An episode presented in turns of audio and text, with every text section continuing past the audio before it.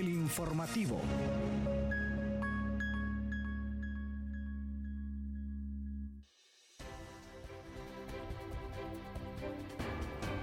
Bienvenidos y bienvenidas a una nueva edición del Informativo. Como siempre es un placer llevarles lo más interesante del acontecer universitario nacional e internacional. Les saluda Yuri Vargas en compañía de Moisés Aguilar. Gracias por sintonizarnos. Muy buenos días Yuri, muy buenos días Hugo, muy buenos días a toda la comunidad universitaria que nos escucha nuevamente a través de esta edición del Informativo. El día de hoy tenemos martes 9 de mayo y les saludamos y les damos la más cordial bienvenida directamente acá desde del edificio Alma Mater en su piso 9, directamente en las oficinas de presencia universitaria. Exactamente, y bueno, pasamos de inmediato con los titulares. Titulares.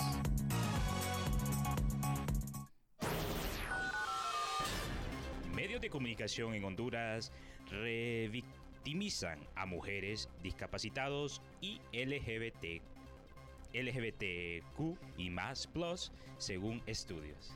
Estudiantes hondureños tendrán opción de seguir sus estudios en Taiwán o trasladarse a China. UNA y Sol firman convenio en busca de impactar positivamente el sector social del país. Kurok firma convenio con la mancomunidad de Huizayote. UNACHI abrirá subsede en Soloy. Funcionario de la UAF capacitados en el marco del convenio de colaboración promoviendo una cultura de investigación en los estudiantes. Y para finalizar con los titulares, exhibición de arte cultural y tradiciones coreanas en la biblioteca Simón Bolívar. Noticias Puma.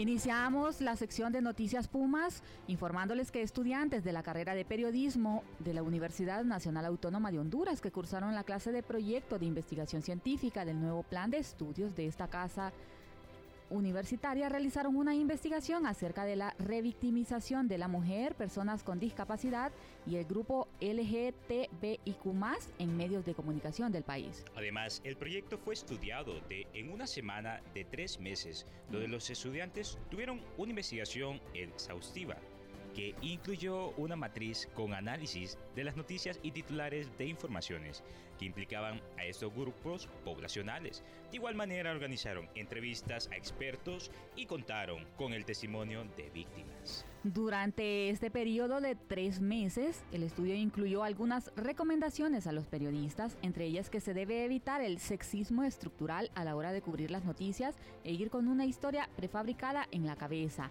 Adicionalmente, se deben presentar los hechos de manera equilibrada y no de desaparecer de la noticia al agresor. En más información siempre en nuestra sección de noticias nacionales, les, les, contamos que por su vasta experiencia en movilidad académica internacional, la Universidad Nacional Autónoma de Honduras acompaña el esfuerzo del gobierno para solucionar la situación actual de los estudiantes hondureños en Taiwán. Cabe señalar que la máxima casa de estudios ha colaborado con el gobierno en este tema de manera técnica, donde ha logrado mediante entrevistas conocer la situación individual de los 129 hondureños que estudian en diferentes universidades del país asiático.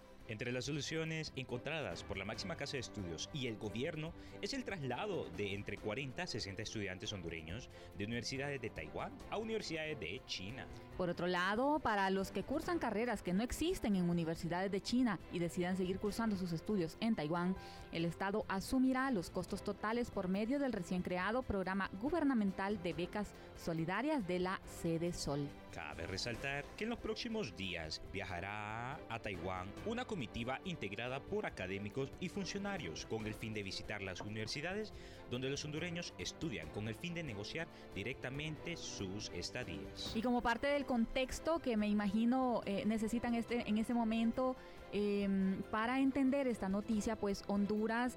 Eh, durante la actual administración de la presidenta Xiomara Castro Sarmiento decidió em, pues terminar sus relaciones con Taiwán y establecer nuevas relaciones con China, lo que ha establecido pues ciertas complicaciones en algunos temas, como es el caso de los estudiantes que se encuentran en Taiwán y que no han terminado sus estudios universitarios en aquel país.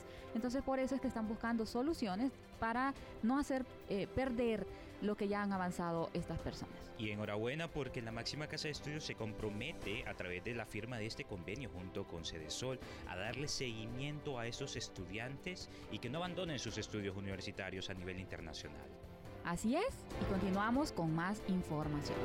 Siempre desde la Universidad Nacional Autónoma de Honduras, pues em, el, eh, ya ahondando un poco más en la firma de este convenio el día de ayer con la Secretaría de Estado en el despacho eh, de Desarrollo Social, Sol fue firmado un convenio marco de cooperación mutua, esto con el objetivo de articular esfuerzos para establecer programas, proyectos y actividades en temas de interés mutuo. El referido acuerdo se firmó con la presencia del rector de la Alma Mater, el doctor Francisco José Herrera Alvarado, el ministro José Carlos Cardona, la decana de la Facultad de Ciencias Sociales de la UNA, Carmen Julia Fajardo, y la abogada general Aida Estela Romero. Además, como les les seguimos comentando, el convenio también busca fortalecer y cooperar en áreas de educación formal y no formal, investigación, capacitación, vinculación con la sociedad y aplicación del conocimiento científico que estará disponible a la sociedad nacional e internacional. El seguimiento de este acuerdo por parte de la UNA estará a cargo de la decana de la Facultad de Ciencias Sociales, Carmen Julia Fajardo, y por la CESOL estará bajo la observancia de la Dirección General del Centro Hondureño para el Estudio de Políticas de Estado en el Sector Social, CHEPES. Además, les comentamos que este convenio entró a partir en vigencia a partir del día de ayer, 8 de mayo del 2023, con la firma de los representantes de Sede Sol y el rector de la máxima casa de estudios, el doctor Francisco Herrera Alvarado. Y pues su duración será indefinida siempre y cuando así lo dispongan ambas partes. Así es, pero continuando con más información, siempre en nuestra sección de noticias nacionales, les comentamos que autoridades de la Universidad Nacional Autónoma de Honduras, a través del Centro Universitario Regional del, de Occidente, CUROC, recientemente firmaron un convenio de colaboración interinstitucional con la mancomunidad de Huizayote. Este acercamiento tiene por objetivo compartir conocimientos para fortalecer las capacidades de ambas instancias con esta mancomunidad hay muchas oportunidades de vinculación e investigación para contribuir al desarrollo de los municipios que la conforman, así como de toda la zona occidental, informó al respecto Magdalena Landaberry, directora del CUROC. Además, el convenio tiene la intención de generar oportunidades de formación y capacitación, intervención técnica con docentes y con alumnos, fortalecer la presentación de servicios públicos y desarrollo local. Asimismo, gestionar proyectos de manera conjunta, entre otras acciones previstas. Luego de conocer las noticias Pumas más relevantes, pasamos con la sección internacional. Noticias Internacionales Universitaria.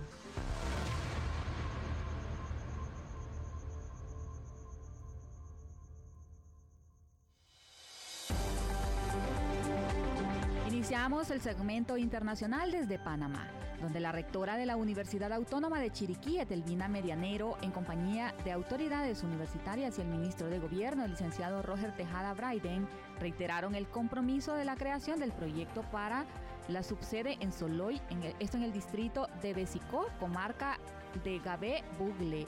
Además, el pasado 24 de abril de 2023, miembros del movimiento por Pro Universidad el Ministerio de Educación y la UNACHI firmaron un acuerdo para la creación de este importante proyecto educativo que va desde ayudar a muchos estudiantes de esta apartada región de la ciudad para que puedan iniciar con la licenciatura en educación primaria. Con esta respuesta, la comunidad de Soloy, la administración de la rectora Etelvina Medianero cumple con esta necesidad que venían planteando estudiantes y miembros de este distrito de Bésico. Además, la administración de la rectora de Bonagas en sus periodos abrió dos subsedes, una en Acerrio y en Llano Miopo, en la comarca, y ahora la de Soloy. Continuamos con más noticias internacionales ahora desde Nicaragua. Y es que funcionarios de la Unidad de Análisis Financiero recibieron en un acto efectuado eh, por la UNAM Managua diploma de culminación del tercer curso taller El oficial de cumplimiento como figura esencial para la prevención del lavado de activos, financiamiento al terrorismo y financiamiento a la proliferación de armas en destrucción masiva con enfoque basado en riesgo. Esa capacitación impartida en el marco de las relaciones de colaboración entre ambas instituciones tuvo como finalidad fortalecer las capacidades y conocimientos de los protagonistas para que contribuyan a la prevención, detección y reporte de las actividades y delitos precedentes asociados al lavado de activos. Durante su intervención, el comisionado general Aldo Sáenz Ulloa, subdirector de la Universidad en mención felicitó a los protagonistas por haber culminado con éxito este curso y a su vez, a su vez agradeció a la UNAM Managua y a sus autoridades por su disposición en el desarrollo del proceso. Asimismo, el comisionado destacó las acciones que se ejecutan en el marco de la estrategia del muro de contención para combatir el crimen organizado, lavado de dinero, trata de personas, contrabando y otros delitos conexos en la que se involucran diversas instituciones estatales. Siempre desde Nicaragua les informamos que como parte de la promoción e incentivo a la investigación, así como la internacionalización de la educación, la Dirección de Investigación de la UNI ha gestionado diferentes espacios académicos para fortalecer los conocimientos científicos en todos los miembros de la comunidad universitaria. La UNI, como coordinadora del Programa Interinstitucional para el Desarrollo de la Investigación y el Posgrado del Pacífico, DELFIN, capítulo Nicaragua, ha establecido diferentes alianzas con universidades de México, Colombia, Costa Rica y Perú. El objetivo del curso fue compartir las herramientas y metodologías para elaborar un proyecto de investigación que debía darle solución y alternativas a una problemática específica, cambios que contribuirán a mejorar la sociedad y por ende el desarrollo del país. Cabe resaltar que el objetivo del programa Delfín es contribuir a la creación de una cultura científico-tecnológica por medio de actividades de divulgación para el conocimiento, aprovechamiento y valoración de las tareas de investigación y posgrado que realizan las instituciones de educación superior del Pacífico. Continuamos con más noticias internacionales, ahora desde Panamá, donde con una serie de carteles, posters que muestran la historia, cultura, tradición, turismo, entre otros lugares de interés, fue inaugurado recientemente la exposición sobre Corea del Sur en la Biblioteca Interamericana Simón Bolívar de la Universidad de Panamá. El correspondido embajador de la República de Corea del Sur en Panamá, el excelencia Jeon Jin Kyu, efectuó el corte de cinta de la inauguración de este evento. Es importante mencionar que este evento se desarrolló, eh, inició el pasado 3 y se extenderá hacia el, el 12 de mayo en un horario de 10 de la mañana a 4 de la tarde y contará con una sección sobre asuntos internacionales, con la finalidad de que los visitantes puedan conocer más sobre la cooperación que mantiene Corea del Sur con Panamá. Además, es importante indicar que Panamá y Corea del Sur mantienen una estrecha relación desde que se establecieron las relaciones diplomáticas en 1962 con una colaboración en diferentes áreas como son la cultura, la educación, el comercio y la cooperación económica. Luego de darles a conocer las noticias internacionales universitarias, vamos a nuestra sección cultural.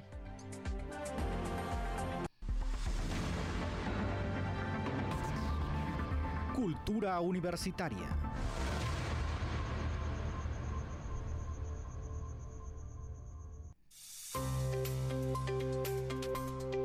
En nuestra sección cultural, les, comenzamos que la le comentamos que la Universidad Nacional Autónoma de Santo Domingo, a través de la Vicerrectoría de Extensión y en coordinación con el Comité Gestor para la conmemoración de los 60 años de la insurrección del movimiento 14 de junio, auspició el conversatorio 1963 en la historia y el presente de la República Dominicana, el cual fue celebrado en el auditorio Manuel de Cabral de la Biblioteca Pedro Mier. Este conversatorio se constituyó en el inicio de un ciclo de actividades que culminarán el 21 de diciembre del año en curso, fecha en que se produjo el fusilamiento de Manolo Tovares, justo ocurrido en 1963. La vicerrectora de Extensión, maestra Rosalia Sosa Pérez pronunció las palabras de bienvenida, las que aprovechó para exhortar que se debe mantener la memoria histórica para que no se olvide.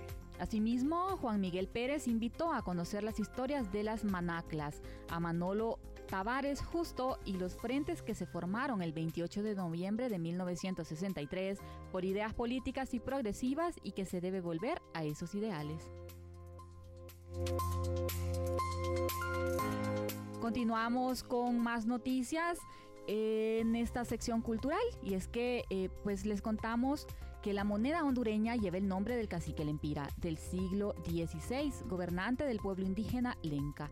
Se trata del héroe nacional conocido por liderar la resistencia contra los conquistadores españoles. El nombre Lempira significa Señor de las Montañas en la lengua lenca. Además les comentamos a todos nuestros oyentes eh, que el Empira es la moneda oficial de Honduras. Los lempiras hondureños son emitidos por el Banco Central de Honduras y se dividen en 100 centavos, como el dólar estadounidense. El símbolo de un lempira es la L con un punto y en total hay ocho denominaciones de billetes con cada uno de ellos de un color diferente. Las monedas valen 1, 2, 5, 10, 20 o 50 céntimos cada una. Y cada uno de estos papeles moneda lleva eh, la, figura o la imagen de un personaje destacado en la historia nacional. Para el caso del billete de un lempira, pues lleva la imagen del cacique lempira. El de dos lempiras lleva el de este expresidente de la isla del Tigre, ¿cómo se llama? Lo Moisés, Moisés, qué barbaridad. Es muy mañana. El de, el de cinco lempiras hace referencia a la batalla de la Trinidad. Marco Aurelio Soto. Marco Aurelio Soto nos dicen aquí, qué barbaridad. El de cinco lempiras hace referencia a la batalla de la Trinidad y a Francisco Morazán y así sucesivamente. Luego de dar a conocer las noticias más relevantes en cultura universitaria, pasamos directamente con nuestra sección de salud. Prevención, enfermedades y tratamientos médicos en salud Radio Comunica. Iniciamos las noticias de salud. Eh, pues hablándoles sobre el anuncio de la Organización Mundial de la Salud, la OMS, donde se declara que la emergencia sanitaria internacional causada por la COVID-19 ya no se cataloga como pandemia, sino que en adelante será manejada especialmente al interno de cada país. Eh, de manera diferente. Al respecto, pues Juan José Romero, epidemiólogo de la Universidad Nacional Autónoma de eh, Universidad Nacional una aseveró que el hecho de no ser una pandemia no quiere decir que hay que bajar la guardia, pues se mantiene el virus, SARS-CoV-2 y el COVID-19. Romero explicó que si la cantidad de muertes por día en el mundo ha bajado mucho, a pesar de tener una o varias variantes de muy baja virulencia circulando y para los cuales las vacunas han sido efectivas. Además, resaltó que incluso se recomienda incorporar la vacunación dentro de los programas ampliados de inmunizaciones, dentro de los programas de vacunación nacionales y mantener el interés y el financiamiento en la investigación para seguir preparándonos de manera constante para futuros eventos de este tipo. Además, el, el epidemiólogo recomienda a las personas evitar introducirse como intrusos a ecosistemas en los cuales hay un equilibrio entre los microorganismos y su hospedero. Eh, bueno, en teoría sería como introducirse directamente a estas salas, eh, a los hospitales donde normalmente estos virus se mantienen más activos. Entonces... Sí, hay que, hay que seguir eh, tomando medidas, Moisés. Y continuamos con más noticias, siempre en el área de salud. Y es que el ambiente de trabajo siempre ha sido un área de estudio. Esto es porque básicamente un tercio de nuestros días lo pasamos trabajando. Recientemente, estudios han revelado que el incluir plantas en la oficina hará que los trabajadores sean más productivos en al menos un 15%. ¿Qué tal? ¡Wow! ¡Qué increíble! hay, que, tener plantitas acá para que nos ayuden en, este, en el ecosistema. Pero más allá de, producción, también es un, tema de conciencia. Se estima que 8 ordenadores encendidos por 8 horas producen una, una tonelada de CO2. Para revertir esto es necesario dos árboles. Como no podemos tener árboles dentro de una oficina más que lógico, podemos tener varias plantas, Yuri, y colaborar con el medio ambiente. Y le cuento pues que los beneficios de las plantas en la oficina son disminuye el estrés, aumenta la productividad, contribuye a tener una mayor comodidad, mejora la calidad del aire, reduce el ruido y además genera un ambiente más agradable. ¿Usted tiene plantitas en su escritorio, Yuri? No. Ya le vamos a traer una para, aunque sea chiquitita, que no requiera mucha agua para que con, Promesa, pues. Promesa, promesa, promesa Moisés. Ha llegado el momento ahora de compartir con nuestra audiencia lo más sobresaliente en el mundo deportivo a nivel universitario. Deporte Universitario.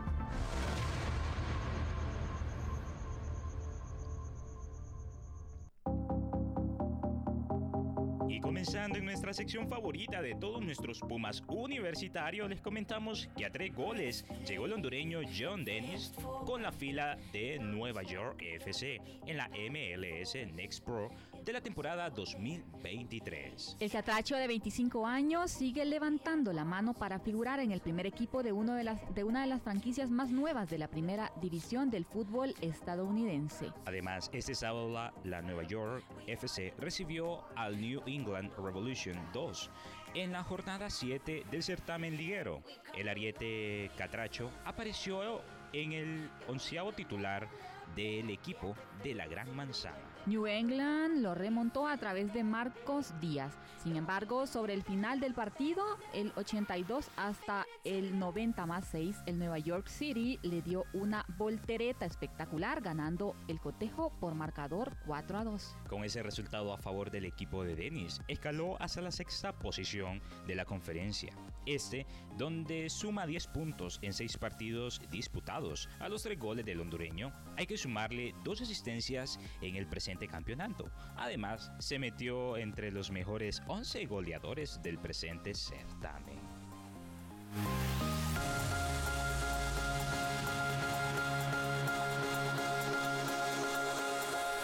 Muchas gracias por habernos sintonizado en este espacio informativo y les invitamos a acompañarnos nuevamente mañana miércoles, siempre a partir de las 9 de la mañana por Radio Comunica. Se despide de ustedes Yuri Vargas y Moisés Aguilar. Fue un gusto estar nuevamente con ustedes en esta edición del informativo.